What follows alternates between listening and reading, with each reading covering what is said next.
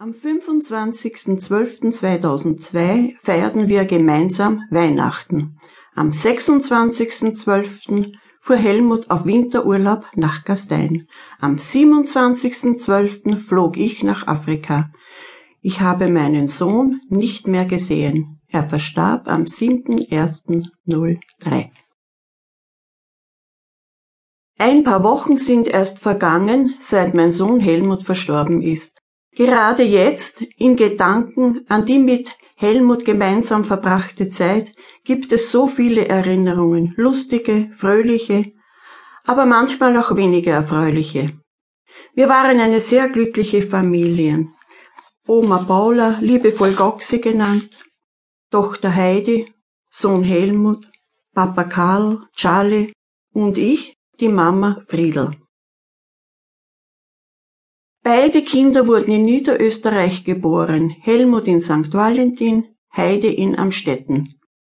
Wir wohnten in St. Valentin, Amstetten und Berndorf. 1954 übersiedelten wir nach Wien.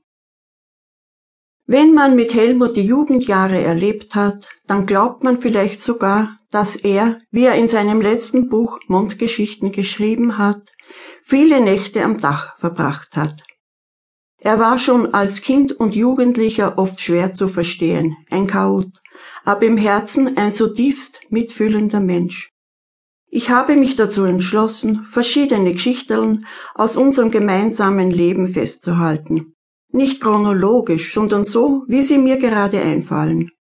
Dadurch hoffe ich auch, die Trauer um seinen Verlust besser zu verarbeiten.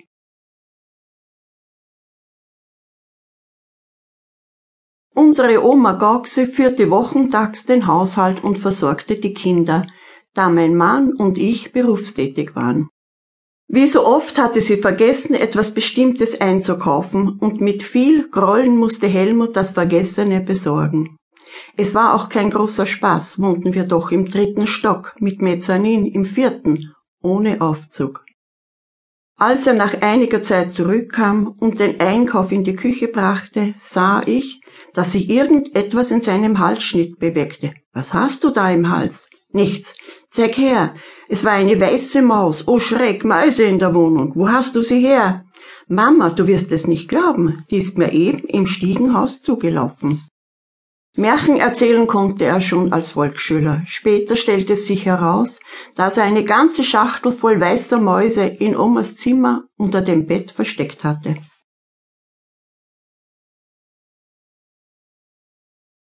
Heute schneit es, vielleicht für dieses Jahr der letzte Schnee.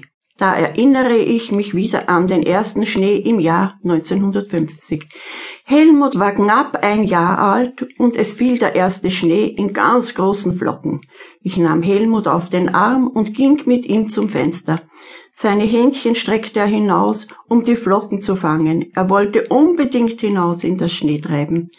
Mit Mühe konnte ich ihn zurückhalten, wohnten wir doch im dritten Stock. Später ging ich mit ihm hinunter in den Hof. Ich sehe ihn noch heute, wie er sich voll Wonne im Schnee wälzte.